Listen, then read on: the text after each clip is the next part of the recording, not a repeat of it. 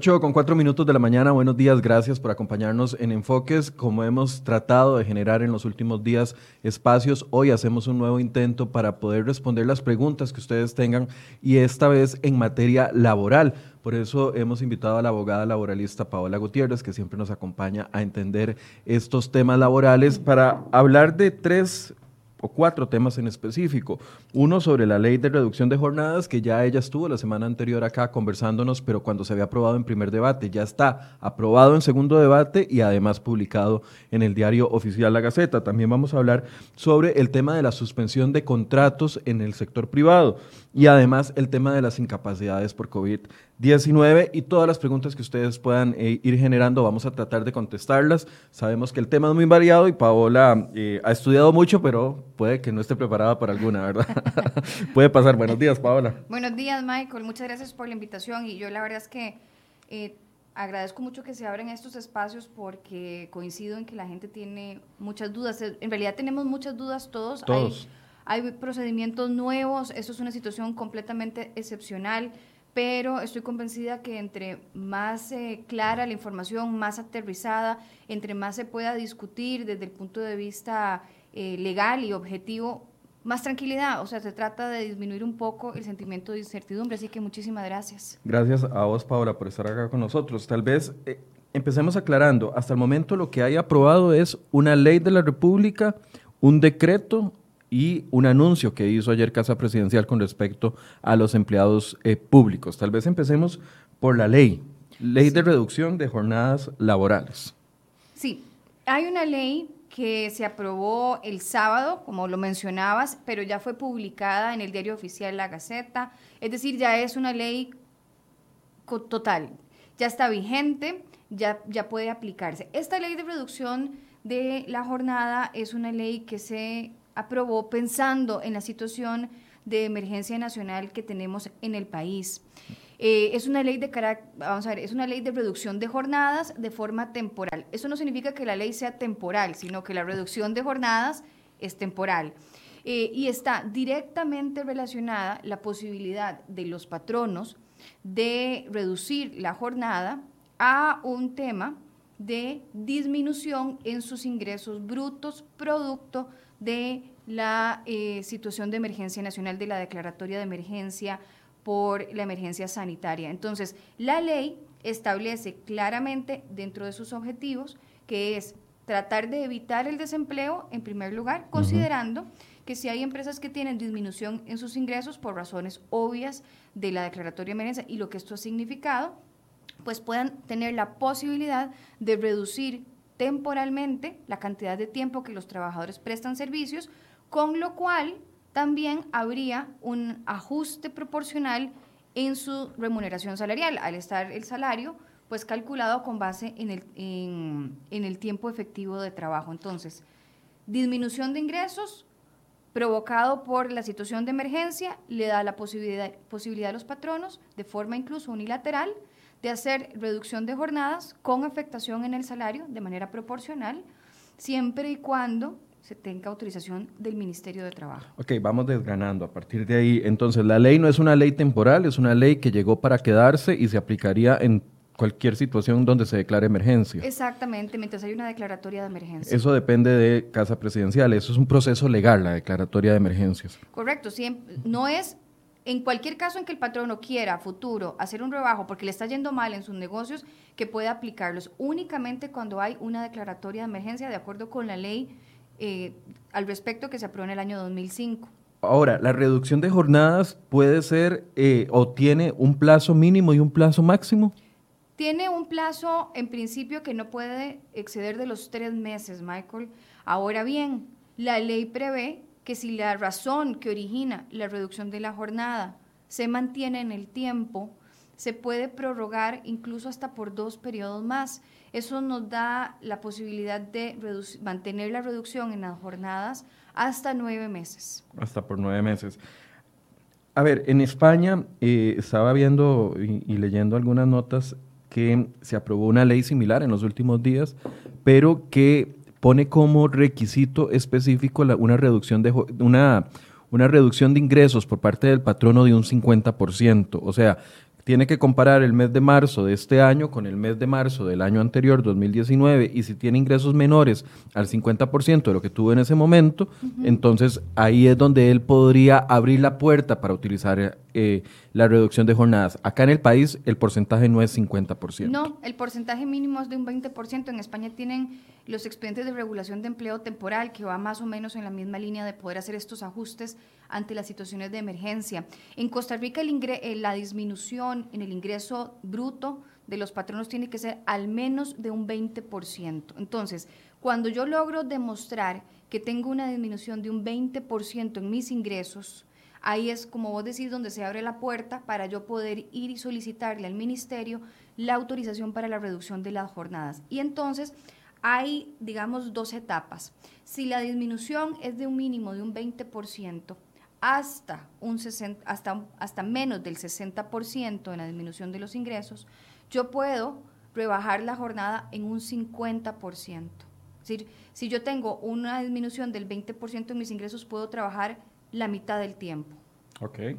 Y si, mis si la disminución en mis ingresos lamentablemente llega a un 60% o más, yo puedo trabajar solo un cuarto de tiempo. Es decir, la ley me permite hacer un rebajo del 75% de la jornada. Ahora, Paola, eh, poniéndonos de lado, porque vamos a tratar de explicarlo desde ambos eh, lados, ¿verdad? Desde el sector empresarial y desde el sector del trabajador por lo general los trabajadores no tenemos acceso a la información que diga eh, la empresa tal, los patitos SA, recibió 100 colones de ganancias en, en, marzo del 2019 y ahora tiene 50 o 40 en marzo del 2020. ¿Cómo hace uno para poder verificar de que le están aplicando la reducción de jornada que corresponde? O que alguien tenga una, una reducción de ingresos de 20%, pero que aplique una reducción de jornada de 75%.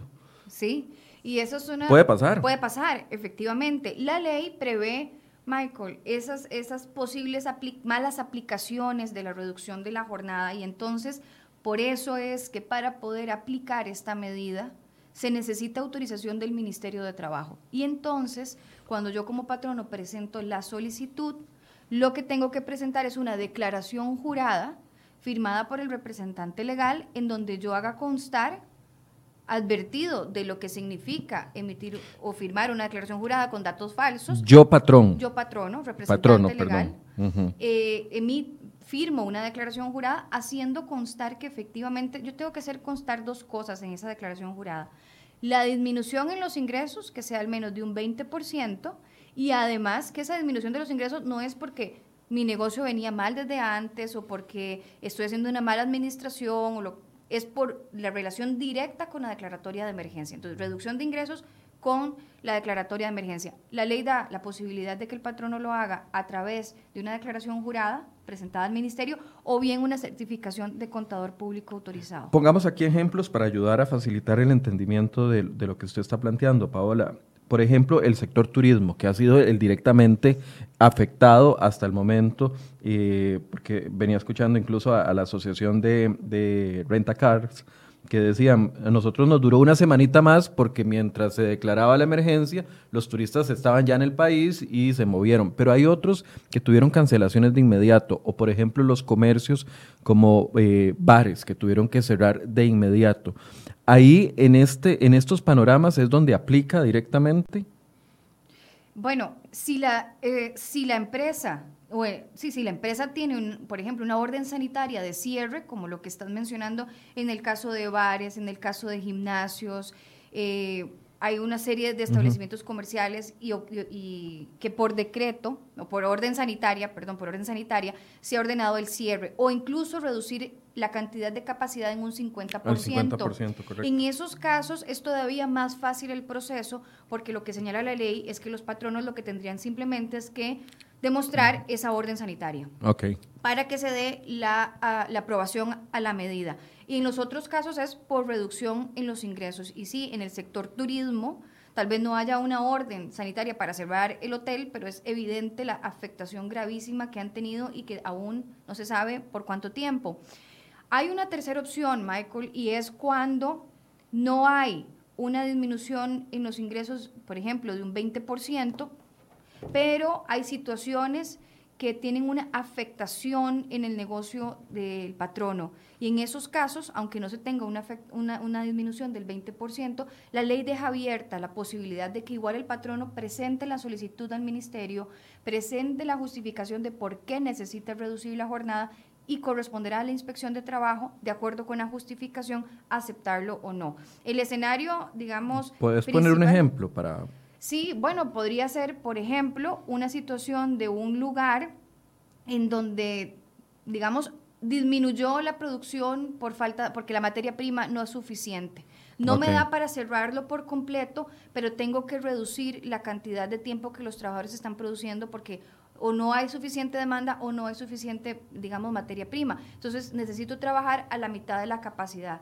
Yo le podría decir al ministerio, mire, no es que tengo en este momento una disminución en mis ingresos, pero necesito bajar la capacidad y necesito trabajar menos horas. Voy a poner un ejemplo y usted me corrige si estoy equivocado. Eh, los autobuses que están obligando a que viaje la mitad de la cantidad de personas y claramente la, eh, la afluencia de personas ha bajado porque muchos están en teletrabajo podría caber dentro de esta Totalmente, digamos, con el tema del transporte público habría que ver cómo eso está regulado a la hora de las concesiones.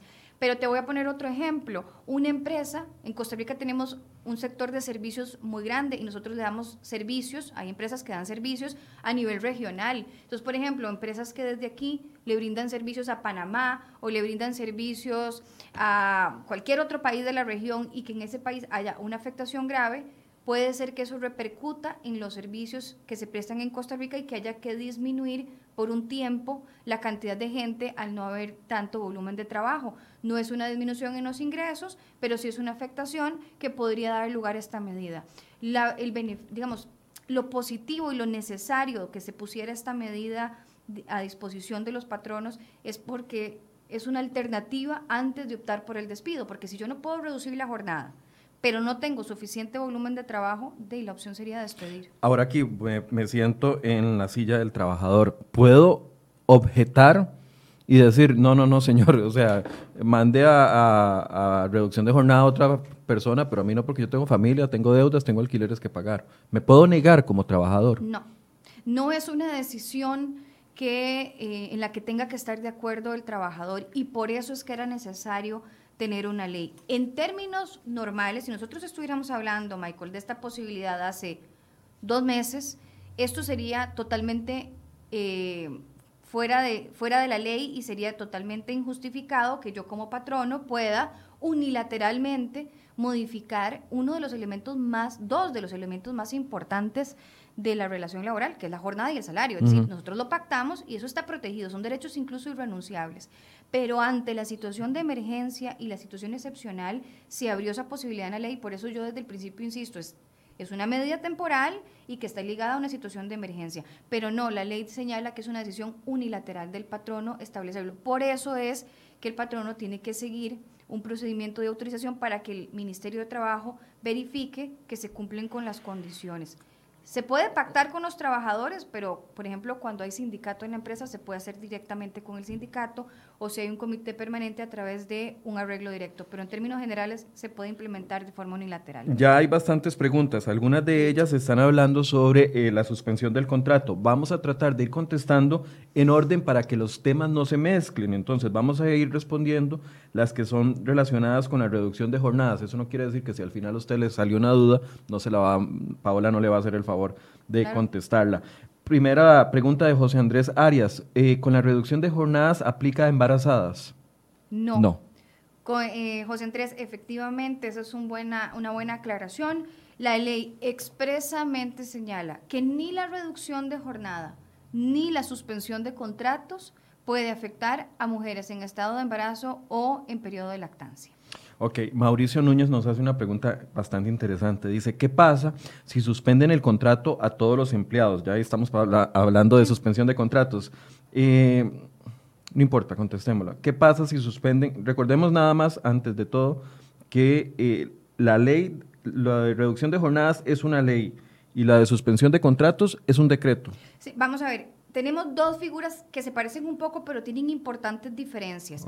La reducción de la jornada no existía en el país y fue hasta la aprobación de la ley que es una alternativa que ya está disponible. Eso es la reducción de la jornada, que es seguir trabajando pero menos tiempo. La otra es la suspensión temporal del contrato que ha estado en el Código de Trabajo desde el inicio. Lo que pasa es que se ha utilizado muy pocas veces y jamás con la, digamos, como ahora. Nunca se ha presentado una situación como ahora para la suspensión. La suspensión está en el, en el Código de Trabajo. Lo que pasa es que la semana pasada el Ministerio, como tiene que aprobar también la suspensión, emitió un decreto con un procedimiento específico para la situación actual de emergencia. Entonces tenemos por un lado la reducción de la jornada y por otro la suspensión, que la principal diferencia para poder contestar la pregunta es que en la reducción yo sigo trabajando pero gano menos y en la suspensión el contrato se mantiene, pero no recibo salario porque no voy a prestar servicios del todo por un tiempo. Ok, en, ninguno de los dos eh, el, trabajador, el patrono está obligado a generar algún subsidio, algún eh, ingreso especial debido a la decisión que se está tomando. En este momento no. Si hay una reducción, a pagar el salario proporcional al tiempo y si es una suspensión, simplemente el contrato queda, digámoslo, congelado. No hay prestación de servicios, no hay obligación de pagar el salario por parte del patrono. ¿En alguno de los dos se puede negar? El trabajador ya me respondió que en la reducción de jornada no. En la suspensión del contrato, ¿me puedo negar a que me suspendan el contrato? No. Lo que puede hacer el trabajador es, si la suspensión del contrato no es autorizada por el ministerio y el patrono aplica igualmente la suspensión, puede decidir dar, finalizar el contrato al trabajador, es decir, como usted me suspendió y, no, y el ministerio no le autorizó la medida, entonces yo voy a dejar de trabajar, es decir, voy a romper el contrato y usted va a tener que pagarme a mí la liquidación laboral completa, pero únicamente si el ministerio se niega a dar la autorización. Ok, ahora sí, entonces vamos a ir respondiendo preguntas porque van a estar mezcladas. ¿Qué pasa si se suspende el contrato a todos los empleados, dice Mauricio, pero la empresa aún tiene negocios que atender y para eso contrata a, otras personas a las que sí les paga mientras sus empleados fijos están sin salario? Bueno, Mauricio, vamos, esa es una situación gravísima porque no se, no se explicaría, no se justificaría que teniendo a su planilla regular y a sus empleados contratados, además contrate otra gente que a ver si los van a contratar por planilla o los van a contratar por servicios profesionales, es decir, ahí se puede eh, presentar una situación de irregularidad. Obviamente no conocemos el caso a fondo, pero en principio, si el patrón todavía tiene negocios que atender, debería de optar por la, por la opción de la reducción de la jornada. Si del todo ha caído tanto que requiere cerrar temporalmente, pues la suspensión. Y creo que también, a raíz de la, de la pregunta de Mauricio, importante señalar que se puede hacer un mix. Es decir, yo puedo reducir la jornada con una parte de la planilla porque todavía necesito que vengan, pero no con la, digamos, a tiempo completo, y con otros departamentos puedo solicitar la suspensión porque otros departamentos sí necesito congelar por un tiempo. Entonces yo puedo aplicar diferentes medidas a diferentes departamentos. Pero no a, una mismo, no a un mismo empleado. Pero no, no, un empleado no puede tener reducción y suspensión porque son incompatibles, ¿verdad? O trabajo menos o no trabajo del todo. Ok. Eh, Jessica Obando pregunta, si estoy embarazada, igual me pueden reducir las horas o suspenderme el contrato? No, Jessica, si tú estás embarazada, estas medidas no la pueden afectar porque la ley así lo excluyó. Lo que podría pasar es que la empresa tenga que cerrar temporalmente y a las personas que están en estado de embarazo de lactancia haya que seguirles pagando el salario, no porque sería ilógico hacerlas ir si la empresa está cerrada, pero lo que no pueden es afectarlas principalmente en tema de su remuneración salarial. José Luis Rodríguez dice, esta es una ley pensada solo en las empresas y no en los colaboradores. ¿Cómo le podemos ayudar a...? Sí. Eh, porque ese es el sentimiento de muchas personas, ¿verdad? Y yo entiendo la, la, el, el, comentario de José Luis. Em, yo no lo veo así. Es decir, por supuesto que hay una afectación y que de la noche a la mañana o de un momento a otro eh, uno empiece a ganar 75, o sea, un 75% menos. O nada. O nada en el caso de la suspensión es gravísimo. Pero estamos, hay que tener presente, Michael, que dolorosamente estamos en una situación muy excepcional y no solo a nivel local, sino a nivel mundial. Y lo que se trata es de que la gente no pierda esa, esa relación, ese vínculo contractual con la empresa. una vez que lo despiden, volverse a reincorporar en esa empresa o en otra. En este momento es muy difícil. Hay gente que dice, bueno, yo prefiero que me despidan y me paguen la liquidación y ya yo veo a ver qué hago con mi liquidación. Y es entendible también. Lo que pasa es que eso podría, en una situación donde la economía está tan comprometida, que ocasionaría que muchos patronos vayan a la quiebra si de repente tienen que sacar la liquidación de muchos empleados, porque recordemos que la liquidación, la obligación es pagarle en el momento en que termina la relación laboral. Entonces, una empresa que ya de por sí tiene que cerrar temporalmente o no tiene los suficientes volúmenes de trabajo, además se le carga el tener que pagar la liquidación completa, podría originar la quiebra. Y si, bueno, si una empresa quiebra, habría que ver a quién le vamos a ir a cobrar las prestaciones. Entonces, lo que se trata es de salvar el empleo. Es totalmente comprensible que se, que se vea como una medida a favor de los, de los patronos, pero en realidad es una medida para generar un cierto balance en situaciones excepcionales como las que tenemos ahora. En otras circunstancias, la reducción de la jornada en, este, en, en, este o sea, en estos términos no sería permitida del todo. Sí, eh, la lógica, y, Paola me corrige, la lógica que le he escuchado tanto al presidente como a la ministra de Planificación y a la ministra de Trabajo es conservar el trabajo aunque se suspenda el salario o se reduzca el salario temporalmente. Sí, porque a medida de la suspensión, también haciendo esta comparación entre la reducción de la jornada y la suspensión, la suspensión se va a mantener por el tiempo en que esté la causa que le da origen, es decir, mientras se mantenga la razón por la cual yo congelé el contrato, para usar este término, em, el contrato pues, se va a mantener así, sin prestación de servicio y sin pago de salario. El compromiso y la obligación de la empresa es que en el momento en que empiece a cambiar las circunstancias, tenga que ir regresando a sus operaciones normales.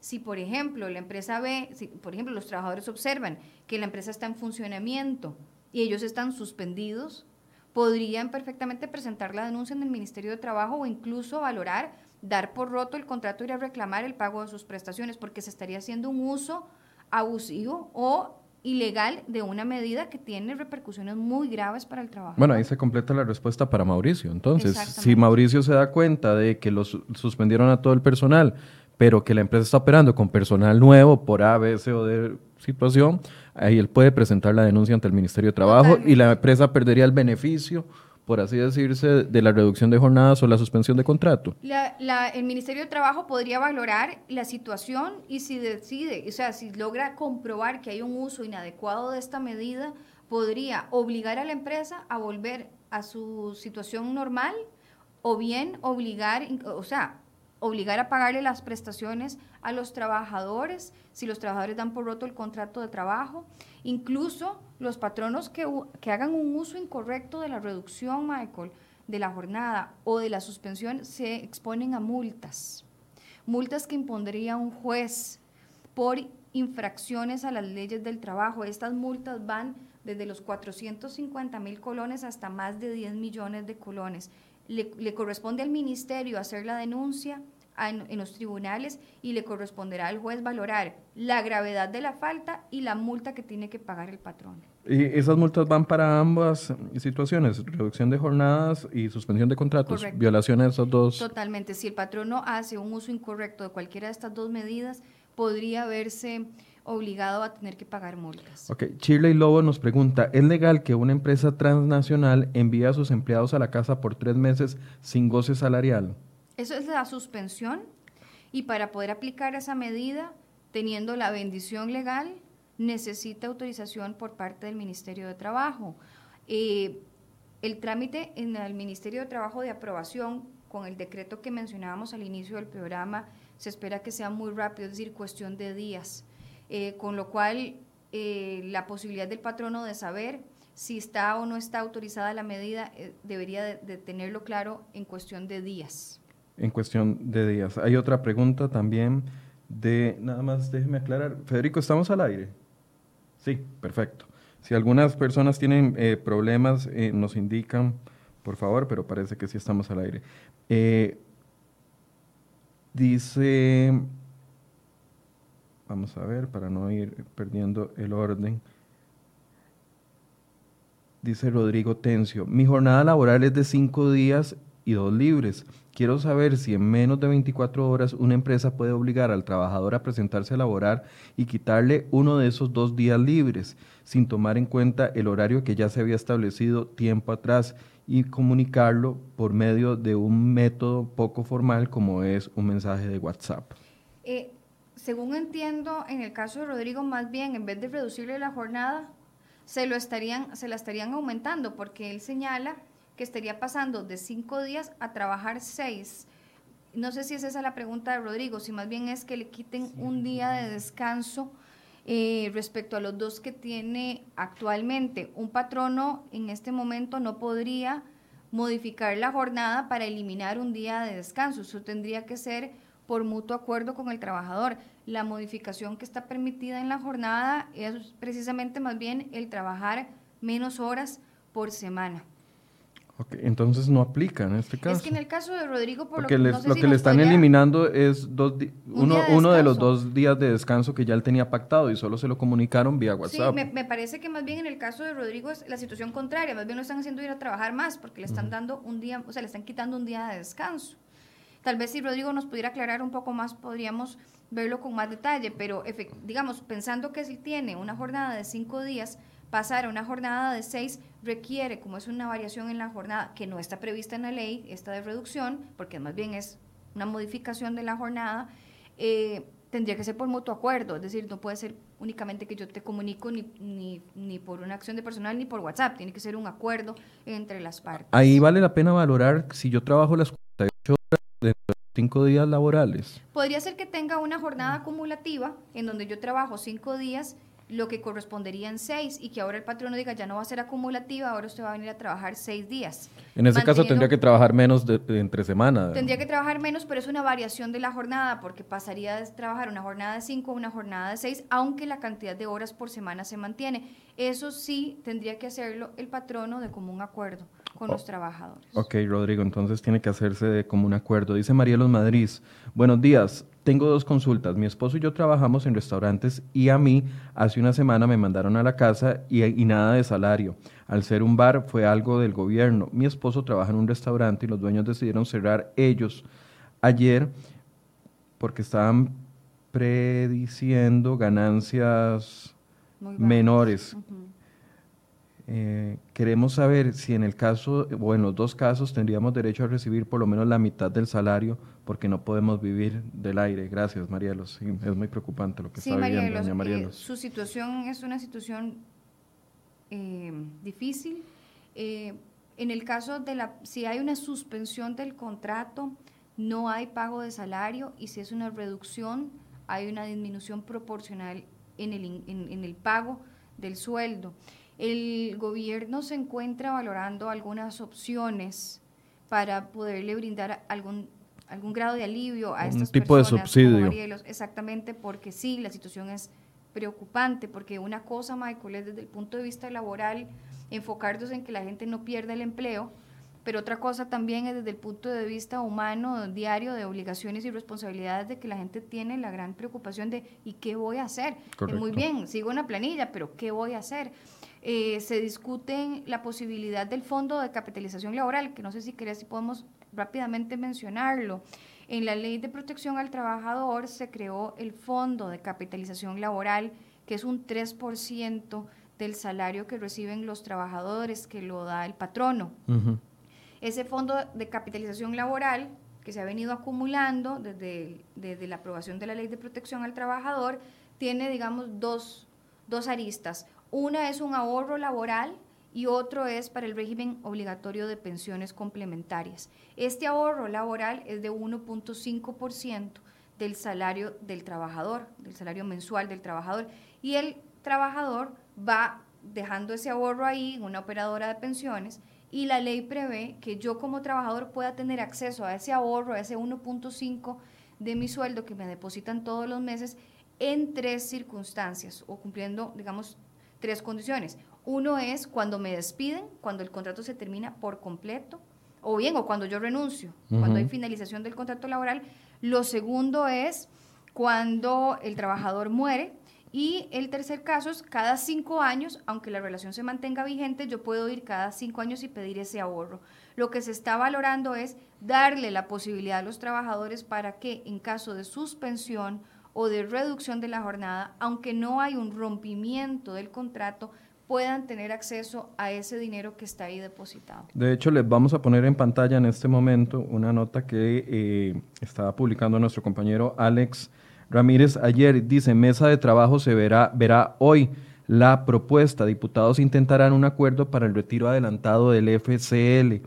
Dice, diputados de distintas agrupaciones políticas intentarán construir hoy un acuerdo, eso es al día de ayer, para eso estaban estableciendo las mesas, para eh, proponer el retiro adelantado de los recursos del Fondo de Capitalización Laboral, aunque las personas, eh, y eso era lo que nos estaba explicando Paola, aunque no tengan esas dos condiciones, o renuncia o eh, despido. Exactamente. al menos tener acceso a ese dinero que está ahí depositado, incluso hay hay, creo, hay legisladores que plantean no solo el ahorro laboral, sino volver a la discusión de si, tienen acceso o no al régimen obligatorio de pensiones complementarias, que sería el otro 1.5%, pero lo del fondo de capitalización laboral, yo sería una medida con la cual yo estaría, yo estaría de acuerdo en el hecho de que puedan tener acceso a, ese dinero que está ahí como una forma de lograr tener eh, un alivio temporal Claro, dependerá de la antigüedad laboral que tenga el trabajador y del dinero que tenga ahí ahorrado para que le pueda servir más o que le pueda servir menos, pero la gente tiene necesidades inmediatas que tiene que cumplir y que podría verse en unas situaciones difíciles, muy difíciles, si se dan las suspensiones de contrato. Para, para no dejar a doña Marielos eh, que presentaba esta situación eh, sin opciones desesperanzadoras, ¿verdad? Se está manejando esa opción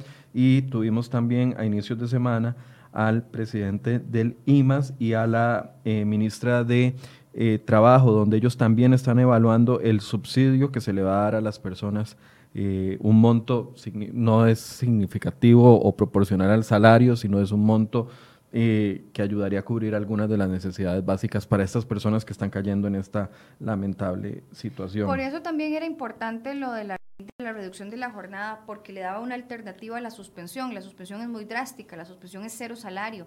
La reducción de la jornada permite al menos un 50%, que volvemos a lo mismo, es poco, pero, pero sigue habiendo un ingreso fijo que recibe el trabajador en estas circunstancias que son completamente excepcionales. Bien, vamos a seguir leyendo algunas de las preguntas que nos están llegando. Hay muchísimas preguntas con respecto a este tema. Eh, dice Maricel.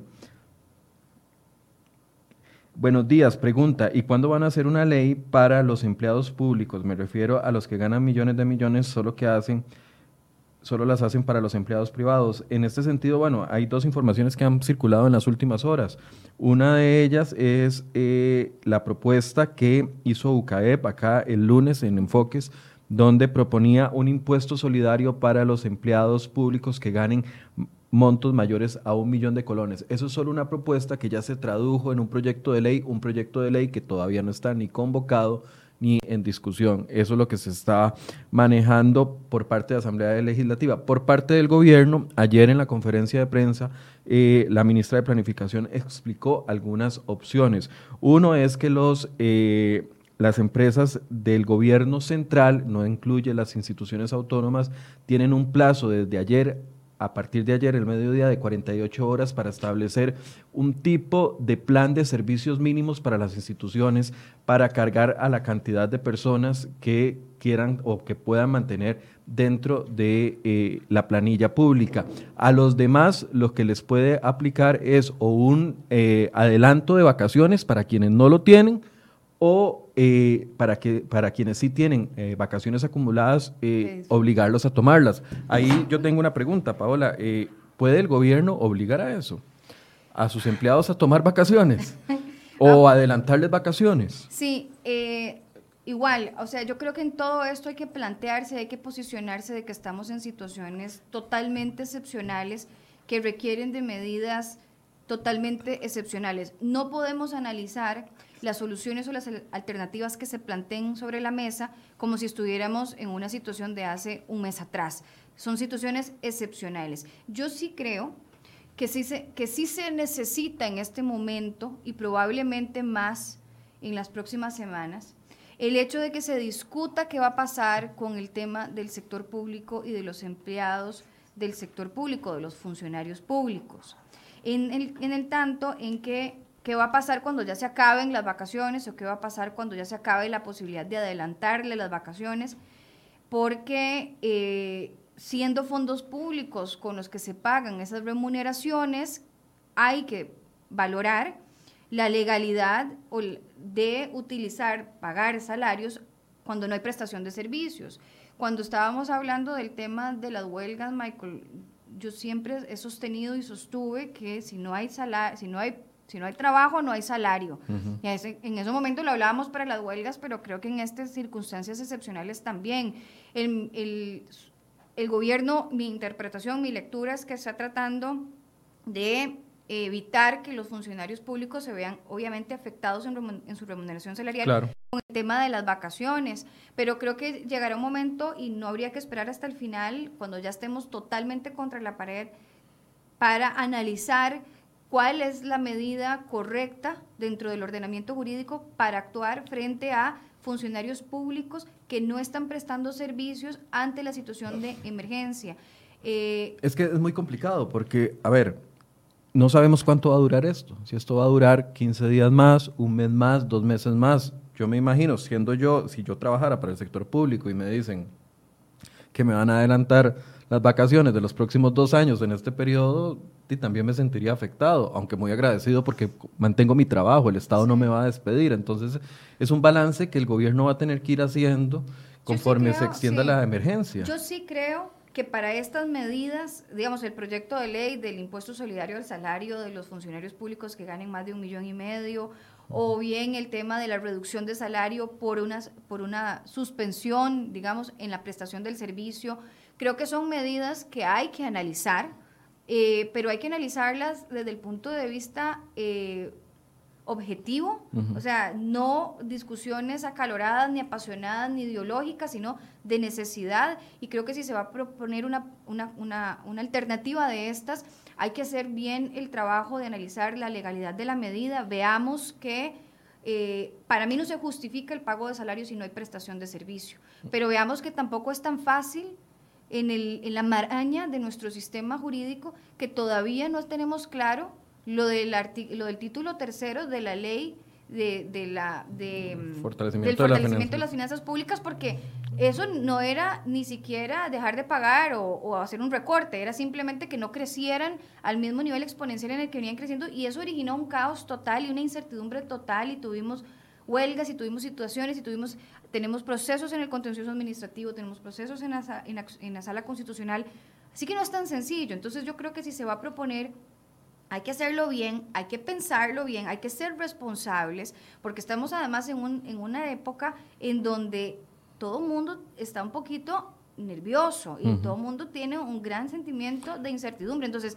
son medidas que sí, hay que analizarlas, pero hay que analizarlas y plantearlas bien estudiadas. Aquí me salta otra pregunta, Paola. ¿Qué pasa si no es el patrono el que quiere reducir la jornada o el que quiere suspender el contrato, si no soy yo como trabajador? Porque no me siento seguro. Veíamos el otro día una pregunta de una persona que trabaja como misceláneo en un centro comercial y estaba muy preocupado porque tiene que tocar artículos y aunque tenga los guantes y todo, se siente preocupado. ¿Puedo yo solicitarle a mi patrono, mire, eh, bajo esta situación yo prefiero, yo prefiero venir solo el 25% del tiempo y el resto pasar guardado en la casa. ¿Eso se puede pedir? El trabajador, no hay nada que impida que el trabajador haga esta solicitud. Ni en la ley ni en el decreto. No, no hay nada que impida que un trabajador pueda solicitarle al patrono o una, un permiso sin goce de sueldo o un trabajador que diga, mire, por un tiempo quiero reducir mi jornada.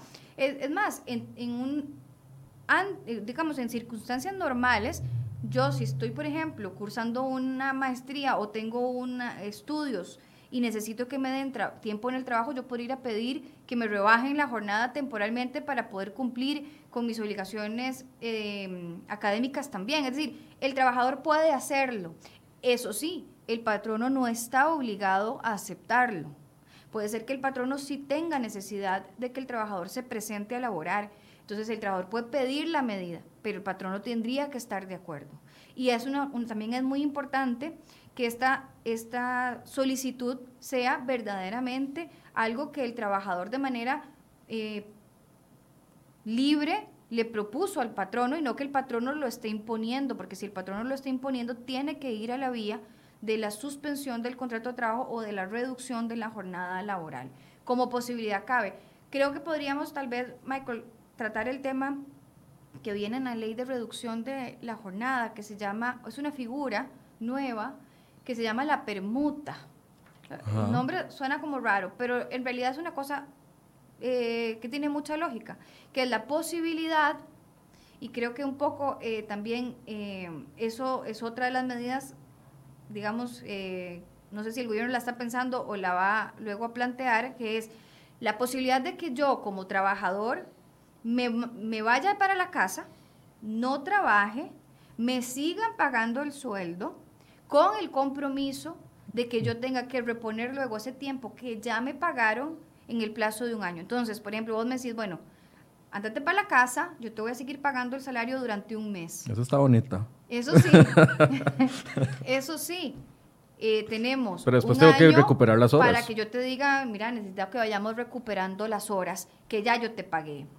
Eh, ah, claro, esa es una medida que el patrono tiene, que no tiene ni siquiera que pedir autorización al Ministerio de Trabajo, lo puede establecer en el momento en que lo negocie con el trabajador, es un acuerdo con el trabajador y este, está ahí sobre la mesa. Antes tampoco teníamos esa posibilidad, ahora ya está y también podrían darse esas situaciones. Ok hay muchas preguntas, entonces eh, le voy a agradecer a Paola que tratemos de hacer pregunta y respuesta corta, a ver cómo nos va, porque son muchísimas las preguntas que nos están llegando. Voy a empezar con Nati Badilla. ¿Qué sucede si mientras está suspendido temporalmente uno encuentra otro trabajo, pero eso no, pero, eh, pero uno no está despedido debido a la suspensión? Nati, mientras uno está en suspensión, en realidad nada impediría que uno pueda eh, tratar de encontrar, otro, trabajo. Eso sí, cuando el patrono convoque nuevamente a reincorporarse a trabajar, tiene que presentarse a cumplir con sus obligaciones, de lo contrario sería como un abandono de trabajo. Pero mientras, mientras preste servicio, mientras esté suspendida la relación, podría buscar otra ocupación que le genere algún ingreso. Nada le obliga a tener que estar en su casa sin, sin realizar ninguna actividad. Ok, dice Angie Sánchez, buenos días. Si a uno como empleado lo mandan para la casa por motivo del COVID-19, ¿tienen que seguirle pagando el salario y el tiempo en la casa o no? Muchas gracias. Si una persona ya fue detectada con la enfermedad, la Caja Costarricense del Seguro Social le extendería la incapacidad correspondiente, que sería una incapacidad como cualquier otra, con el pago del subsidio. Si la enfermedad, la, eh, digamos, si contrajo la enfermedad en su trabajo, por su trabajo, la incapacidad le correspondería al INS. Y hay una cosa que vos habías mencionado al inicio, que es esta incapacidad especial que aprobó la caja para esta situación del coronavirus. Las personas aisladas. Son personas que no tienen los síntomas, que, que parecen estar completamente bien, pero que están en una situación de riesgo porque estuvieron en contacto con alguien, o por ejemplo ahora cuando la gente ingresa al país, los costarricenses que ingresan al país, que tienen que estar en aislamiento preventivo, es una incapacidad especial que otorga la caja contra la presentación de una orden sanitaria. Entonces, dependiendo de la situación. Pero ahí incluso... Eh, por la cantidad de días que se está recomendando aislamiento, 14 días, ahí le hacen a uno una rebaja. es más, la caja no paga el 100% del salario. La licencia esta especial por el coronavirus aplica como cualquier otra licencia. Durante los primeros tres días el patrón paga el 50% y a partir del cuarto la caja paga el 60%. Es una incapacidad común y corriente, solo que especial relacionada al caso del coronavirus. Ok, perfecto. Dice eh, Juanita Morales, la disminución es respecto al mes pasado o al mismo mes del año pasado. Me imagino que es para los ingresos. los ingresos del patrono. A ver, eh, si la empresa tiene más de un año en funcionamiento, la reducción de los ingresos tiene que ser comparado con el mismo mes del, con el mismo mes del año inmediato anterior, es decir, marzo 2019 versus marzo 2020, por ejemplo. Y si la empresa no tiene más de un año, Los, tiene el- los ingresos promedios de los últimos tres meses. de los últimos tres meses, ¿ok? Arturo Méndice dice, me despidieron y no estaba asegurado. En este caso, aplica, no aplica la suspensión de labores. Ya está despedido, con lo cual ya no aplicaría la suspensión, más bien se utiliza la medida de la suspensión previo al despido. Si ya la relación de trabajo terminó, lo que habría que valorar es, el, digamos, cómo está su situación a nivel de pago de liquidación y otros derechos, pero ya ahí no cabría la suspensión. En ese caso, si él no estaba asegurado, igual puede o tiene derecho a, su- a sus... Totalmente. Si era una relación laboral, independientemente de que el patrono cumpliera o no cumpliera, él tiene derecho a su liquidación laboral. Ok, perfecto. Dice Brian Sanabria, ante una reducción de jornadas es necesario establecer un nuevo horario o se puede llevar día a día. Eh, vamos a ver, eh, la ley no lo establece. Lo que sí se recomienda es que los patronos comuniquen a sus trabajadores claramente cuál va a ser el nuevo horario que se va a estar trabajando a partir de la reducción para evitar que haya problemas de comunicación o que el trabajador se suponga que se supone, por ejemplo, que tiene que llegar de 8 a mediodía y no entendió y llegó de mediodía a 4, por ejemplo. Entonces tiene que haber una comunicación clara. La ley no señala eh, digamos, con qué periodicidad o con qué anticipación hay que comunicar el nuevo horario, pero es una recomendación a las empresas de buena práctica para evitar confusiones y que la gente tenga claro qué días y a qué horas tiene que estar en la empresa. Marianela Suárez, el patrono puede enviar a sus trabajadores a la reducción de jornada e ir tramitando al mismo tiempo el permiso en el Ministerio de Trabajo o cuando se aplica la reducción, una vez que ya tiene el permiso aprobado. La primera parte de la pregunta, ahí está la respuesta. Es decir, yo comunico la reducción de la jornada a los trabajadores y la ley me da un plazo de tres días para tramitar el permiso en el Ministerio de Trabajo. Es decir, primero aplico la medida y luego voy y pido la autorización. Si el Ministerio no me da la autorización, tengo la obligación de regresar a jornadas completas y en ocho días pagarle a los trabajadores la diferencia del salario que dejaron de recibir mientras estuvo implementada la reducción. Ok, ahí está la salvaguarda, digamos, para el empleado. Si le rechazan al trabaja- al patrono la reducción de jornadas o la suspensión de contrato, ellos van a tener que reembolsar el dinero a las personas en su totalidad. Exactamente, regresar de inmediato jornadas completas y pagar la diferencia de salarios. Dice Elizabeth Patricia Artavia, ¿qué pasa con los empleados que estábamos en prueba menos de tres meses? ¿Qué se puede hacer? No, aplica igual, es decir, estas medidas aplican exactamente igual. El estar en un periodo de prueba no significa o no excluye la posibilidad de una suspensión o de la reducción de la jornada. Abril Cogui, ¿se le puede reducir la jornada laboral a una mujer en periodo de lactancia que entra a trabajar nuevamente en estas semanas? No, no se puede. No se puede, es el- el- la protección que estableció la ley. Solo esa excepción. A ver, expresamente sí. En el caso de la reducción de la jornada pueden haber personas que tengan fueros especiales, como protecciones especiales. Por ejemplo, personas que hayan presentado denuncias por acoso sexual o personas que sean representantes sindicales o trabajadores menores de edad.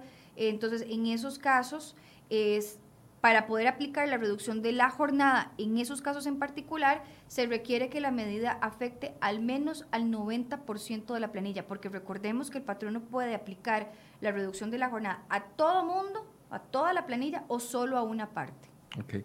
Dos preguntas. Nati eh, Badilla dice, estando en reducción de jornada o en suspensión temporal, ¿uno puede seguir teniendo el seguro de trabajo? El seguro de trabajo se entrega cuando, el cuando la relación de trabajo termina, ¿verdad? Es un seguro contra el desempleo, con lo cual muy probablemente las aseguradoras no lo vayan a girar, salvo que dispongan otra cosa, pero en principio ni la suspensión ni la reducción de la jornada es una terminación del contrato de trabajo y el seguro de de desempleo es en el caso de desempleo. Ok. ¿El seguro social sigue uno El- cubierto? Uno sigue cubierto por el Seguro Social en el caso de la reducción de la jornada con normalidad, porque yo sigo siendo un asegurado directo activo. Sigo pagando sobre lo que me sobre el salario que yo recibo. En el caso de la suspensión no hay salario, el contrato está congelado. El patrono tiene la obligación de seguir haciendo el reporte de que sus trabajadores mantienen una relación laboral pero ganando cero. Entonces, tendrían acceso a los servicios de salud, pero no habría incapacidad porque no sería un trabajador que esté activo. O sea, no hay, no hay pago de cuotas. No hay pago de cuotas. Entonces yo no voy a acumular cuotas ni para mi pensión, ni para el FCL, ni nada de eso. Pero sí tengo derecho a ir al, al hospital o a la clínica si necesito atención. Sí, lo único es que obviamente no van a girar incapacidades porque no está trabajando ni pago de subsidio.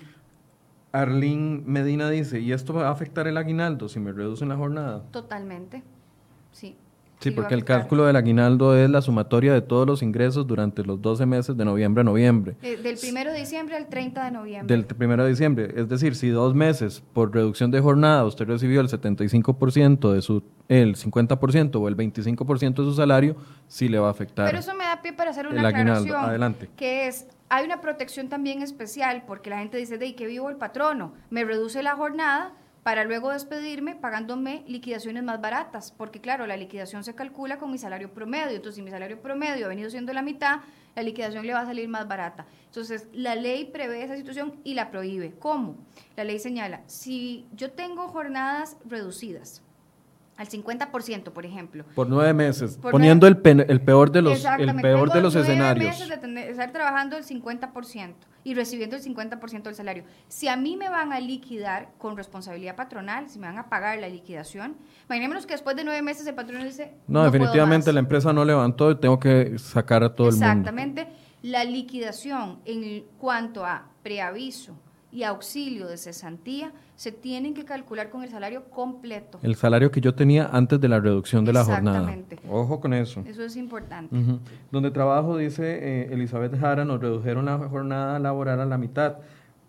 ¿Puede la empresa reducir más la jornada y recurrir a la suspensión de contrato si la situación se le complica más? Sí. El patrono podría, digamos, en, una, en un primer momento tomar la decisión de reducir a un 50% si tiene una afectación del menos del 20% en sus ingresos. Si la cosa empeora, podría pasar a la siguiente etapa, que es solicitar una reducción hasta del 75%. Y si la cosa no, no levanta, podría optar por la suspensión, que sería ya congelar completamente el contrato de trabajo de forma temporal a esperar a ver qué sucede. Si la cosa mejora, pues volvemos progresivamente nuevamente a reincorporarnos en el trabajo y si lamentablemente la cosa no mejora, lo que seguiría es el despido con responsabilidad patronal. Si la empresa eh, por tres meses toma la decisión de reducirme al 50% del salario porque eh, cumple con, la, con el tema este de la reducción de sus ingresos, al término del permiso del Ministerio de Trabajo está en la obligación sí o sí de restablecerme la jornada que yo tenía previo a la, a la suspensión. Totalmente a la reducción, perdón. Sí, en un primer lugar me dan chance tres meses a tener la medida.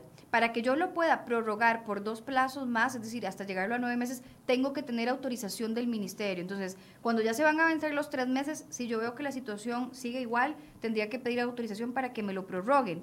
Y si ya cumplí con los nueve meses, salvo que haya una modificación en la ley que nadie está planteando por ahora, eh, tendría la obligación o de regresar nuevamente al 100% de operaciones, al 100% de jornada, o, bien optar por la suspensión o bien optar por el despido. Bien, eh, Ale Corbera dice, ¿cómo se, va, ¿cómo se van a pagar los feriados que queden dentro de este periodo? ¿Tiempo completo o con reducción de salario? Los feriados se, se pagan con el salario real de vengado. Aunque tenga la jornada reducida. Aunque tenga la jornada reducida.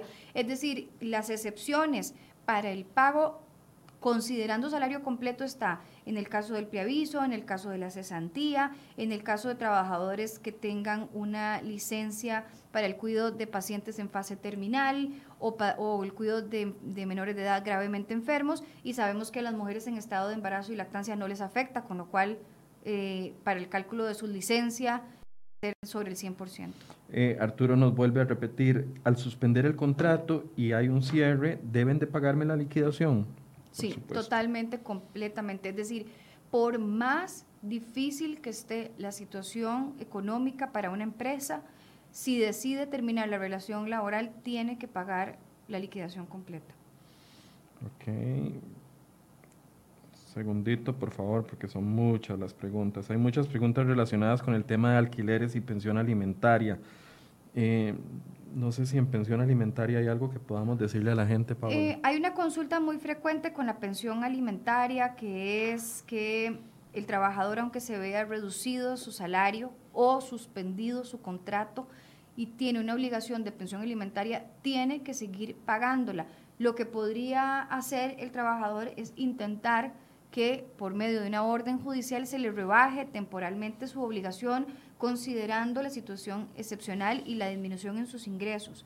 Pero hasta que eso no pase, el trabajador tiene que seguir cubriendo la misma pensión alimentaria porque si no puede de haber orden de, de Claro, eso es lo que le iba a preguntar si a mí me reducen la jornada al 50%, no es que automáticamente puedo reducir la pensión alimentaria que pago por mi hijo o hija al 50%. La ley no está previendo eso. La ley no está previendo eso. La obligación sigue. Lo mismo con los embargos de salario, digamos.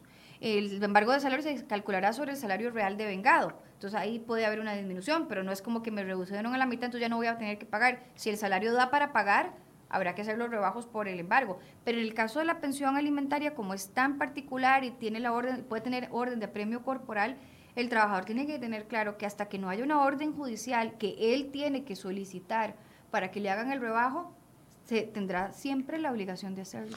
Ok, eh, ahí la recomendación que nos daba Paola y también el abogado Marco durante la, semana anterior, ya no recuerdo cuándo fue que vinieron, eh, viernes me parece, sí. Viernes, sí. Eh, es acercarse a los juzgados de trabajo con un documento que demuestre que usted tuvo una suspensión de contrato o una reducción de jornada laboral para ver si el juez toma en consideración eso para hacer una readecuación de la pensión alimentaria sí, del temporal. Monto que tenga que pagar, exactamente. Eh, Lizeth pregunta algo súper, súper, súper interesante. Lizeth Contreras dice, buenos días, ¿se puede acordar pagar el 25% del salario de la reducción, pero a partir de una fecha futura? Por ejemplo, que me digan que a partir de agosto me van a reducir la jornada. Eh, es que tendría que tener proyecciones muy claras de ingresos la empresa. Es que, lo que el requisito para que el ministerio acepte la reducción de la jornada es demostrar la disminución en los ingresos. Entonces, saber si en agosto vamos a tener disminución de los ingresos es una situación que queda de, en el futuro, no sabemos qué va a pasar, y, menos en circunstancias actuales en donde 24 horas es un plazo larguísimo. Entonces, eh, no, eh, la ley está prevista para que la reducción se autorice contra la prueba de reducción de los ingresos. Es decir, eh, hoy que estamos, ya estoy perdidísimo, 24, 24 25. sí. Estoy perdidísimo. 25, 25. Hoy estamos 25 de marzo. Si mi patrón no se quiere adherir hoy a la reducción de jornadas laborales, tendría que hacer el cálculo en los últimos 30 días. Sí, lo que... O sea, no, no puede hacer el cálculo eh, proyectando de que en abril vaya a recibir menos ingresos. La ley no está pensada para que la solicitud se haga con base en proyecciones, sino en base en disminuciones reales en los ingresos brutos. Ok. Eso me hace pensar que tal vez eh, conforme pasen los meses más patronos se van a ir adhiriendo a esto, puesto que ahorita no pueden proyectarlas, o sea, saben que van a recibir menos ingresos, pero no lo tienen comprobado. Yo creo que, la, digamos, cuando vayamos a ver más utilización de esta medida y vayamos a ver los efectos de esto, va a ser en abril en adelante. La gente va a esperar a marzo, ya los, los salarios de marzo estaban pensados en pagarse, es decir, marzo creo que todavía da mayor margen para acomodarse, creo que va a ser en abril donde empiecen a darse ya este, las medidas. Glen, Glencho AG dice, trabajo en cocina. Me redujeron la jornada de lunes a viernes seis horas diarias. Mi horario era de lunes a sábado, libre los domingos. En este caso, siempre tengo derecho al día libre porque me redujeron la jornada. ¿Y cómo sé yo si el patrono se le aprueba o no ese método? ¿Cómo lo puedo comprobar? Ok. Buenas preguntas. Muy buenas preguntas. Sí, Independientemente de la reducción de la jornada, yo mantengo mi derecho al día de descanso. Eso es un derecho constitucional que está en el Código de Trabajo, eso no se ve afectado. Lo que hay que ver es que en la reducción que él dice de las horas, nada más, pues de que la reducción sea de un 50%, ¿verdad? ¿Y cómo se da cuenta el trabajador? En realidad, el trabajador... Bueno, dice que se lo redujeron a seis horas diarias. Yo no sé, seis horas no es la mitad de una no, jornada. Podría ser es que un se poquito más. Reducido no, si trabajaba eh, un poquito menos. ¿Está trabajando seis o se la redujeron en seis? Se la redujeron a seis horas diarias. A seis, entonces puede ser que tenía una jornada, no sé, de ocho y se la redujeron a seis. Podría ser, tiene lógica, digamos, está dentro de los rangos. Pero lo que sí es que el, el ministerio no, no tiene previsto hacer una comunicación a los trabajadores de que se aceptó o no se aceptó la medida. Pero no en el caso de la reducción, en el caso de la suspensión sí le notifica a los trabajadores. ¿El ministerio o el patrono? El ministerio para el procedimiento. Vamos a voy, a, voy a tratar de explicar esto lo más claro posible. Cuando hay una suspensión del contrato de trabajo, el, hay que señalar una persona que va a ser, no el representante legal, sino una persona que va a ser el punto de contacto en la empresa entre los trabajadores y el Ministerio de Trabajo. Eso es una obligación del patrón. Eh, sí, eso lo estableció ahora el Ministerio con el decreto nuevo, con el procedimiento. Entonces dice que hay que nombrar a alguien que sea el representante de los trabajadores. ¿Por qué? Porque a los trabajadores hay que volverlos a convocar a trabajar, se necesita mantener contacto con ellos porque de, no van a estar en la empresa. Entonces hay que nombrar a una persona que sea ese enlace. Esa persona que es el enlace a esa persona se le va a notificar si la suspensión se aceptó o no y esa persona va a tener que colaborar también a la hora de volver a convocar a los trabajadores a laborar. Entonces, en el caso de la suspensión, si está previsto que a través de este enlace se le comunique a los trabajadores. En el caso de la reducción, no. Pero si el trabajador tiene la duda de si se le aceptaron o no se le aceptaron la medida del patrono, siempre puede acercarse al Ministerio de Trabajo y hacer la consulta respectiva o pedir al, patrono copia de la resolución. Tal vez Federico nos puede buscar en la página del Ministerio, o ya la debe tener lista, porque siempre anda adelante, eh, eh, la página del Ministerio de Trabajo porque en la página hay un chat a mano derecha abajo, ahí lo tienen. Esa es la página del Ministerio de Trabajo. A mano derecha, eh, Fede ahí se abre una ventanita, ese cuadrito azul, y ustedes pueden gestionar preguntas ahí directas sin necesidad de trasladarse hasta el Ministerio de Trabajo. Ese es un favor que nos pidió el Ministerio de Trabajo para no saturar las oficinas de personas. Eh,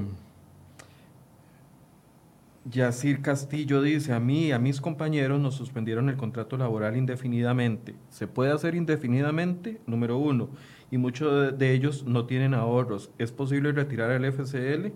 Lo del FCL es un proyecto que está de ayer a hoy en discusión en la Asamblea Legislativa. Eso tendría que ser un cambio legal. Eso tiene que ser un cambio en la ley porque no está prevista esa posibilidad en la ley de protección al trabajador para retirarlo en esos casos. Y, si el contrato se puede suspender indefinidamente, o sea, que diga indefinidamente. Cuando uno presenta la solicitud al ministerio para la suspensión, hay que poner un plazo proyectado pero la suspensión no tiene un límite, no es como en la reducción, que como hablábamos en una primera instancia de hasta tres meses, pudiendo extenderse a nueve. En el caso de la suspensión no hay un plazo, durará lo que dure la medida. Ok. Eh, Cindy Álvarez, consulta, estoy embarazada y me mandaron de vacaciones para resguardar mi salud, ¿eso es legal? Sí, si tiene periodos si tenía periodos vencidos de vacaciones, el patrono puede eh, otorgárselos para que los tome. Obligatoriamente. Sí, porque una vez vencido el periodo de vacaciones, la ley señala, el código señala que es potestad del patrono otorgarlas. Es decir, yo como ¿Cuándo se vencen los periodos? Después de 50 semanas de trabajo, es decir, después de 11 meses y medio de estar trabajando, tengo derecho a dos semanas de vacaciones. Entonces, a veces uno no va tomando las vacaciones, sino que van quedando ahí como en un saldo.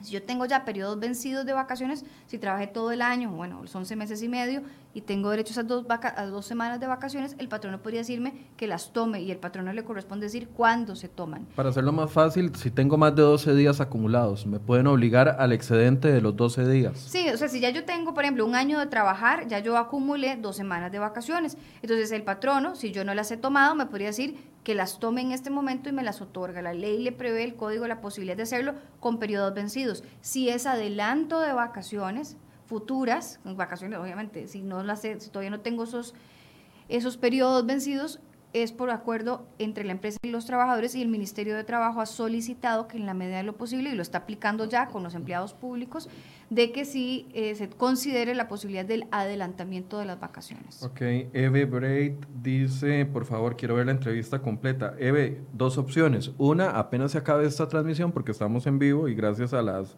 más de 1.900 personas que nos están viendo, apenas acabe esta transmisión, eh, unos minutos después ya queda el video completo. Y si no, usted puede ingresar a cereoy.com.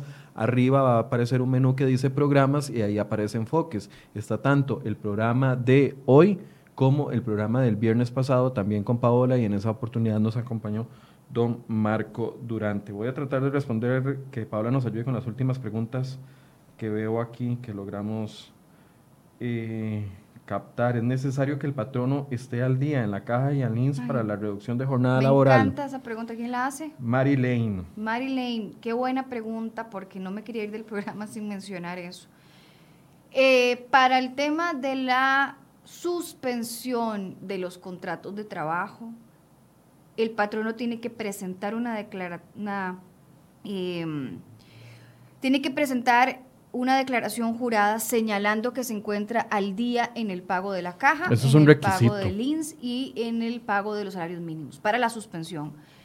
Y entonces, claro, uno dice, la ley, la ley constitutiva de la caja obliga a que yo, cuando voy a pedir cualquier permiso ante una autoridad administrativa, tenga que demostrar estar al día con mis obligaciones ante la seguridad social. Perfecto, perfecto en términos normales. Pero en circunstancias excepcionales de emergencia nacional como las que tenemos hoy en día, considero que es absolutamente ilógico que se esté pidiendo este requisito porque ello dejaría por fuera de la posibilidad de la suspensión a aquellos trabajadores que tengan patronos morosos, es decir, los trabajadores que tengan patronos morosos no pueden ser suspendidos porque esa declaración jurada no cumpliría con los requisitos que señala el ministerio. El ministerio con esta disposición, al no haberse hecho ninguna excepción en la ley, estaría el, eh, eliminándole la posibilidad de la suspensión de los contratos a los patronos morosos. Con respecto a la reducción de la jornada, en los documentos que he podido observar del ministerio hasta ahora, no se exige que la declaración jurada que haya que presentar indique lo de la caja expresamente, pero es un procedimiento muy nuevo. Eh, o sea, se acaba de aprobar, el ministerio está elaborando los formatos, algunos ya se han dado a conocer, y entonces habrá Ese fue el que me pasó. Ajá, el link que eh, Federico, tal vez si nos puede poner el link que yo le pasé al inicio del programa que nos facilitó Paola para que la gente pueda ver. Sí, ahí es. Ahí gracias. No, no observé que en la declaración jurada de la reducción se haya incluido ese requisito. Eh, uno lo que pensaría es que si las medidas tienen como objetivo principal conservar la mayor cantidad de puestos de trabajo, debería ser la mayor cantidad de puestos de trabajo en general no la mayor cantidad de puestos de trabajo de patronos al día con la caja, porque resulta ser contradictorio en cuanto a lo que busca esta legislación. Pero entonces, para responder la pregunta, eh, si un patrono está moroso en la caja, no podría suspender contratos de trabajo. Ok. Eh, Samuel nos está preguntando por los alquileres y otras personas también. Vamos a generar un espacio mañana, eh, ya sea vía telefónica con algunos de los diputados que están proponiendo proyectos de ley en este sentido, para ver cómo va el avance de eso. Y ahí está el formulario, la letra es muy pequeña, pero eh, no sé si es un link, tal vez. sí, ahí lo que viene. podemos copiar el link en los comentarios, le voy a pedir a mis compañeros. En cada una de las columnas eh, lo que viene es la explicación del, procedimiento para la reducción de las jornadas, que es ese que está señalando Fede, y el otro es el de la suspensión de los contratos de trabajo. Entonces viene una explicación, viene una parte que me pareció interesante de preguntas y respuestas, y vienen algunos de los formatos que hay que presentar para la gestión. Y me parece muy bien que el Ministerio de Trabajo esté facilitando esta información para que tanto trabajadores como patronos tengan mayor claridad sobre esto y los procesos puedan gestionarse de la forma más rápida, cumpliendo con los requisitos para que la decisión final se comunique de manera lo más inmediata posible. Son las 9 con 11 de la mañana. Paola, ¿tenés cinco minutos más? Claro, con mucho gusto. Es que eh, están llegando muchas preguntas todavía. Y hay dos muy parecidas con respecto a más bien amplitud de las jornadas laborales. Una la hace Karina Elizondo y dice una empresa obliga a sus empleados a trabajar 12 horas de lunes a sábado e incluso pide que trabajen los domingos. ¿Se puede hacer algo o cómo se puede ayudar a esas personas? A ellos se les está pagando horas extra, pero me parece inhumano que trabajen la cantidad de horas que les están pidiendo. Es una fábrica. Eso es por un lado. Y, y Lau Vargas dice, mi hermano está trabajando 12 horas incluyendo las extras. Se supone que son 4 horas, eh, 8 horas diarias de trabajo y a partir de la otra semana los van a poner a trabajar 4 horas diarias. ¿Cómo se puede saber si la empresa tiene el permiso para ampliar la eh, jornada laboral? Ok. La, son muy largas. Si se le olvida alguna, me dice y la repito. La, primera, eh, si uno, o sea, vamos a ver, la jornada extraordinaria permanente no está permitida en este momento. Existe el proyecto de ley para poder hacer la ampliación y el ajuste de las jornadas. Eso es un proyecto, no está aprobado. El proyecto 4 Esa, el del 4x3, el proyecto además de la anualización de las jornadas. Pero es común que las empresas, por una necesidad de producción, establezcan jornadas de 12 horas. Lo primero ahí es que las horas extras estén calculadas de manera correcta. Si una persona no está de acuerdo con tener estas jornadas permanentes, lo primero que tiene que hacer es verificar que se le estén pues, cubriendo o no se le estén cubriendo las horas extras. Habría que ver si desde el momento de contratación se indicó, esta era la condición y estos eran los horarios de trabajo, y de lo contrario, pues de... Eh, es, es, complicado porque hay empresas que tienen que tener la producción de esta manera. Entonces, básicamente, si no está de acuerdo, podría hacer la, digamos, la pregunta en el Ministerio de Trabajo para que ahí lo puedan asesorar, pero lo que principalmente nos enfoca con esto es que las horas extras estén debidamente calculadas y cuáles fueron las condiciones al momento de la contratación. La segunda pregunta era más enfocada en el sentido de que les van a, aumentar o a disminuir. Les van a aumentar en cuatro horas diarias eh, la jornada que ya es, es una situación absolutamente típica de lo que está pasando en el resto del país, de que van a aumentar, probablemente tengan en este momento picos de trabajo altos por la situación. el patrono puede, eh, digamos, aumentar la jornada, habría que ver si es un aumento temporal o si es un aumento que están planeando mantener de manera indefinida. Lo que sí es que esas cuatro horas extras tienen que pagárselas como corresponde, de acuerdo con el Código de Trabajo, a 1.5, ¿verdad? Y el trabajador que pueda demostrar que esto le causa un perjuicio, un daño objetivo, no es solo que no quiero, sino que no, no puedo por alguna razón, debe de señalárselo al patrón. Eh, Yanira Murillo dice, existe una escala de reducción de salarios, por ejemplo, que inicialmente sea 50% y posteriormente 25%. Bueno, lo explicamos al inicio del programa, no en reducción de salarios, sino en reducción de jornada laboral, demostrando el patrono que eh, tiene una afectación de 20% o hasta 60% menos de ingresos con respecto al mes del año anterior. Si me equivoco, me dice. Y es que estoy viendo si sería en la tarea. y si tiene reducciones de ingresos mayores al 60%, puede reducir la jornada hasta en un 25%. Hasta en un 75%. Hasta en un 75%, dejando el espacio laboral solo. Para un cuarto de tiempo. De un cuarto de tiempo. Ahora, que se pueda reducir hasta en un 50 no significa que yo solo pueda optar por el 50. Yo puedo optar por un 20, puedo optar por un 30% de reducción. El máximo que me permiten con disminución de ingresos del 20% es de un 50, pero yo puedo pactar una reducción menor. No, no, es que tiene que ser 50. Y, y no existe un escalonado menor al 75% de, de la rebaja de la jornada laboral. una reducción de los ingresos brutos del 20% del 20, digamos, hasta el 59%, ya con 60% de disminución en los ingresos, ya brincamos a la segunda etapa, que sería de un 75%. Por eso, no me pueden reducir la jornada más allá de 75%, la ley no lo prevé. No, sería la suspensión. A partir de ahí sería el brinco a la suspensión. Buenos días, dice Alex Ramírez. Para los trabajadores independientes que brindaron los servicios profesionales y les deben dinero, los dueños de empresas deben de cancelarlos o pueden aplazarlos.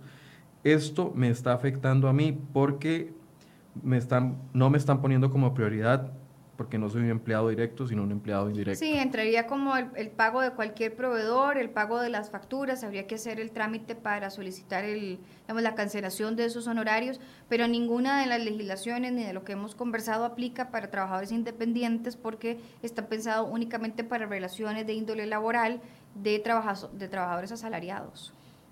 Buenos días, Michelle Ramírez. Me redujeron el salario en un 75%. Trabajaré 12 horas solamente por semana. ¿Hay algún tipo de respaldo para esos casos en los que ganemos poco o no ganemos nada?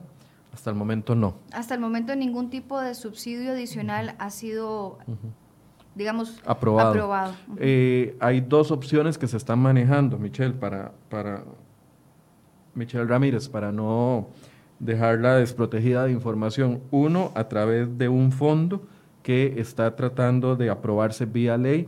Es un fondo de un millón de millones de colones, es un fondo de un billón de colones por el cual el Ministerio de Trabajo y el IMAS estarían generando algún tipo de subsidio. No es un reemplazo de salario para las personas afectadas directamente, sino algún tipo de subsidio, pero esto está apenas en discusión. Hay muchas leyes que se están aprobando en plazos de tres, cuatro días, entonces tampoco hay que perder la esperanza de que esto pueda suceder en los próximos días.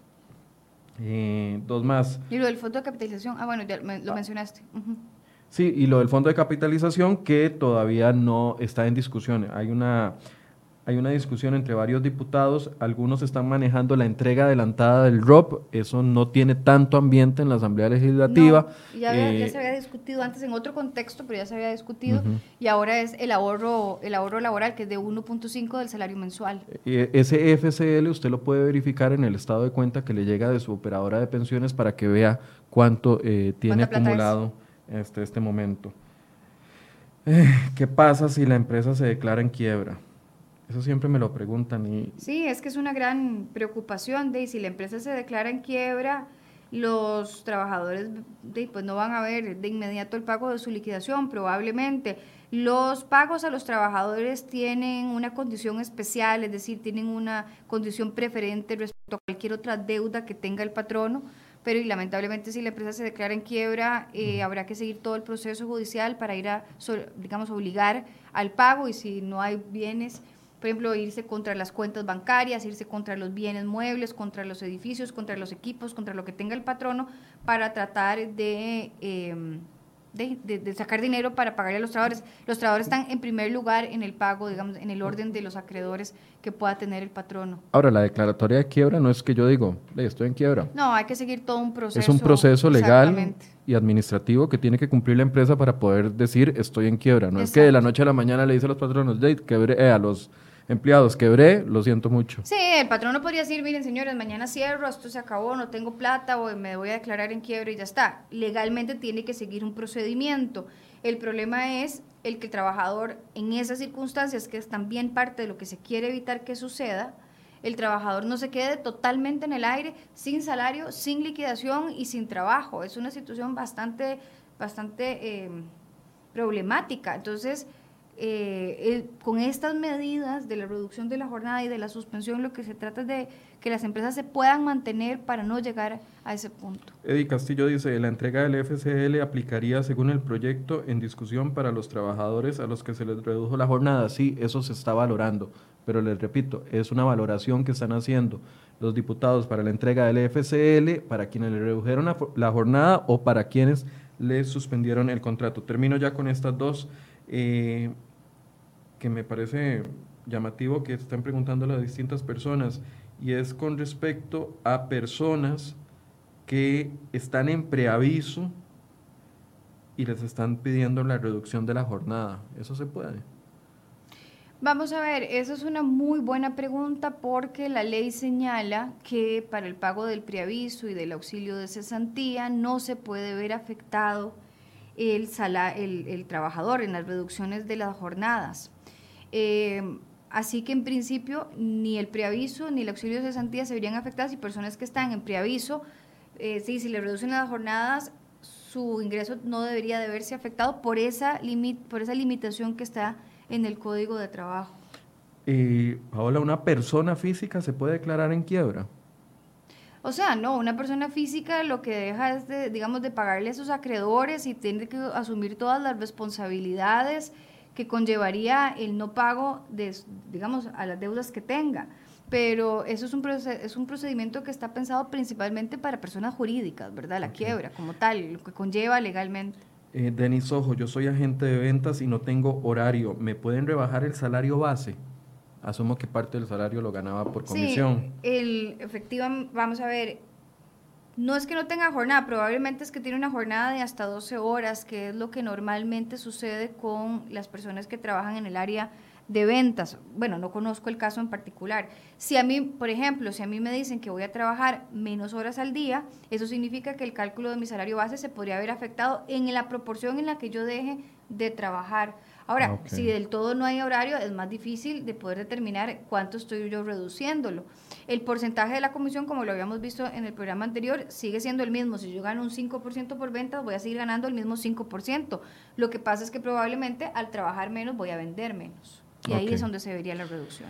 Eh, cierro con esto. Jorge Baltodano dice, señores, yo desde hace, desde finales de enero estaba sin trabajo, tengo una familia que mantener, tengo una pensión y que pagar ¿Cómo hago si no tengo trabajo? Vea, don Jorge, y también otra, otra persona lo estaba eh, planteando aquí, ¿qué pasa si eh, no tengo trabajo desde antes de la crisis del COVID? La opción que hemos eh, visto con las autoridades de Limas es la siguiente. las personas que califican para una ayuda de Limas hasta el momento son las personas que caben dentro de la condición de pobreza o pobreza extrema, así lo explicó don Juan Luis Bermúdez el jueves anterior. Para esas personas pueden seguir acudiendo a la parte de eh, el IMAS para hacer una solicitud. Sabemos que es un trámite complicado, pero esa es la opción que hay hasta el momento. Y para las personas que se han quedado sin trabajo posterior al tema del COVID, entonces se está valorando esta otra, este otro subsidio, no sería una pensión, sería un subsidio eh, temporal como el que hace o el que da Limas, en este caso cuando a una persona se le quema la casa, por ejemplo, y no tiene a dónde ir, que le dan para el alquiler por tres semanas. Bueno, ellos están valorando una figura para sostener algunos gastos básicos, pero definitivamente la situación es muy complicada y yo lamento que muchos... Eh, que muchas personas estén pasando por eso. Es una situación absolutamente angustiante. Yo el otro día lo comentaba em, de que yo tengo 20 años de dedicarme al derecho laboral y nunca había pasado por una situación de ver eh, una, una, crisis así en, en, materia de empleo.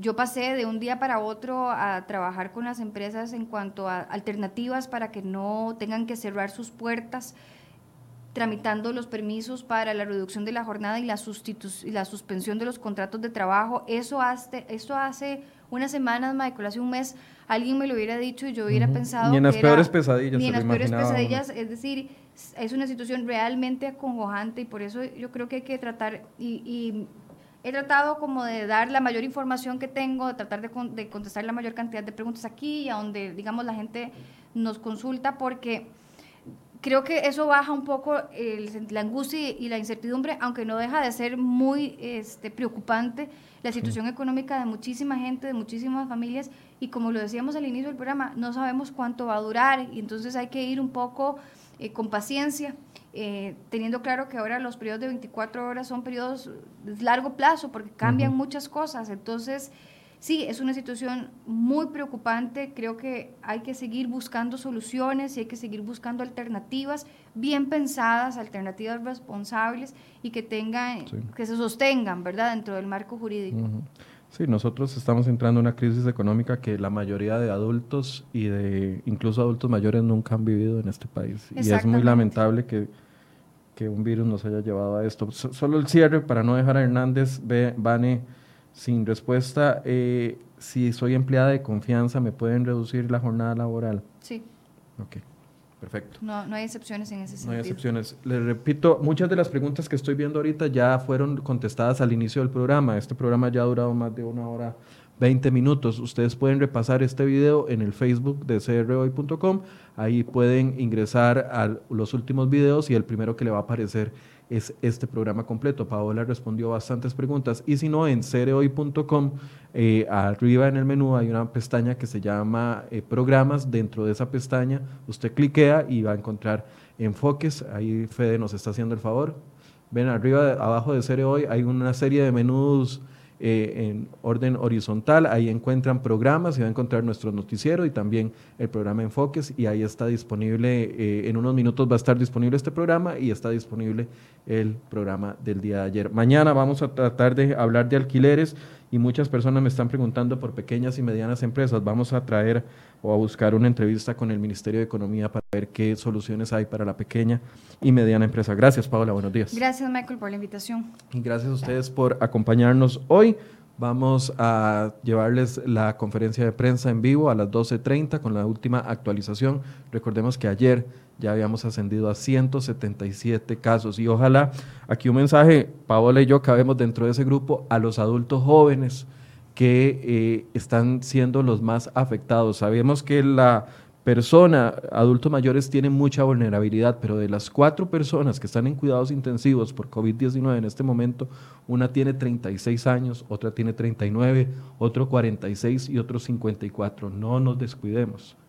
Tenemos que hacerlo por los adultos mayores, pero también tenemos que hacerlo por nosotros, por, quienes tenemos familia que mantener, por quienes tenemos salud que cuidar. Así que por favor, mantengamos las medidas de prevención. Buenos días.